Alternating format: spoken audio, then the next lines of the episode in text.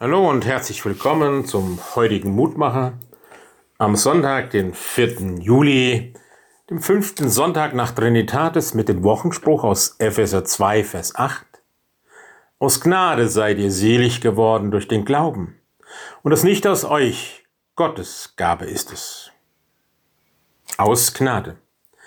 Damit wird das Fundament für unseren christlichen Glauben benannt. Gnade bedeutet im griechischen Wortsinn nach etwas, was erfreut. Das schwingt noch mit in unserem deutschen Wort begnadet. Gnade hat Fülle und Glanz und bezeichnet eine unmittelbare Beziehung zu dem, der die Gnade schenkt, also zu Gott. Deshalb heißt es ja auch in unserem Vers, Gottes Gabe ist es. Wir können es uns weder selbst geben, noch können wir es uns selber holen. Wir müssen es uns schenken lassen. Wer dazu zu stolz ist, betrügt sich um die innerste Dimension seines Lebens, um dem Glauben, mit dem wir allerzeit teilhaben an Gottes Gnade, an seinen Erbarmen.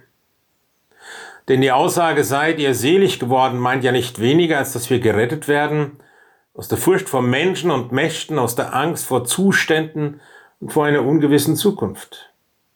Dies gilt umso mehr, der Traum von einer in jedem Detail planbaren und machbaren Zukunft und abgesicherten Zukunft doch in unseren Zeiten ausgeträumt ist. Gnade heißt natürlich nicht, dass wir nur im Glück schwimmen, aber in dem Raum der Gnade Gottes. Das Wort selig könnte man auch mit gerettet umschreiben. Es ist Gnade. Gnade ist nichts anderes als ein Geschenk. Die Rettung und das ewige Leben bekommen wir also geschenkt durch den Glauben an Jesus Christus. Aber ist diese Rettung dann wirklich ein Geschenk, wenn man zuerst daran glauben muss? Sie ist und bleibt ein Geschenk. Denn was für alle Geschenke zutrifft, gilt auch hier ein Geschenk, muss man entgegennehmen, um es zu bekommen. Glaube ist, wir strecken unsere Hände Gott entgegen und nehmen dankbar an, was er für uns getan hat. Das, was im Leben wirklich zählt, bekommt jeder Mensch geschenkt, ob arm oder reich. Er braucht dieses Geschenk nur anzunehmen.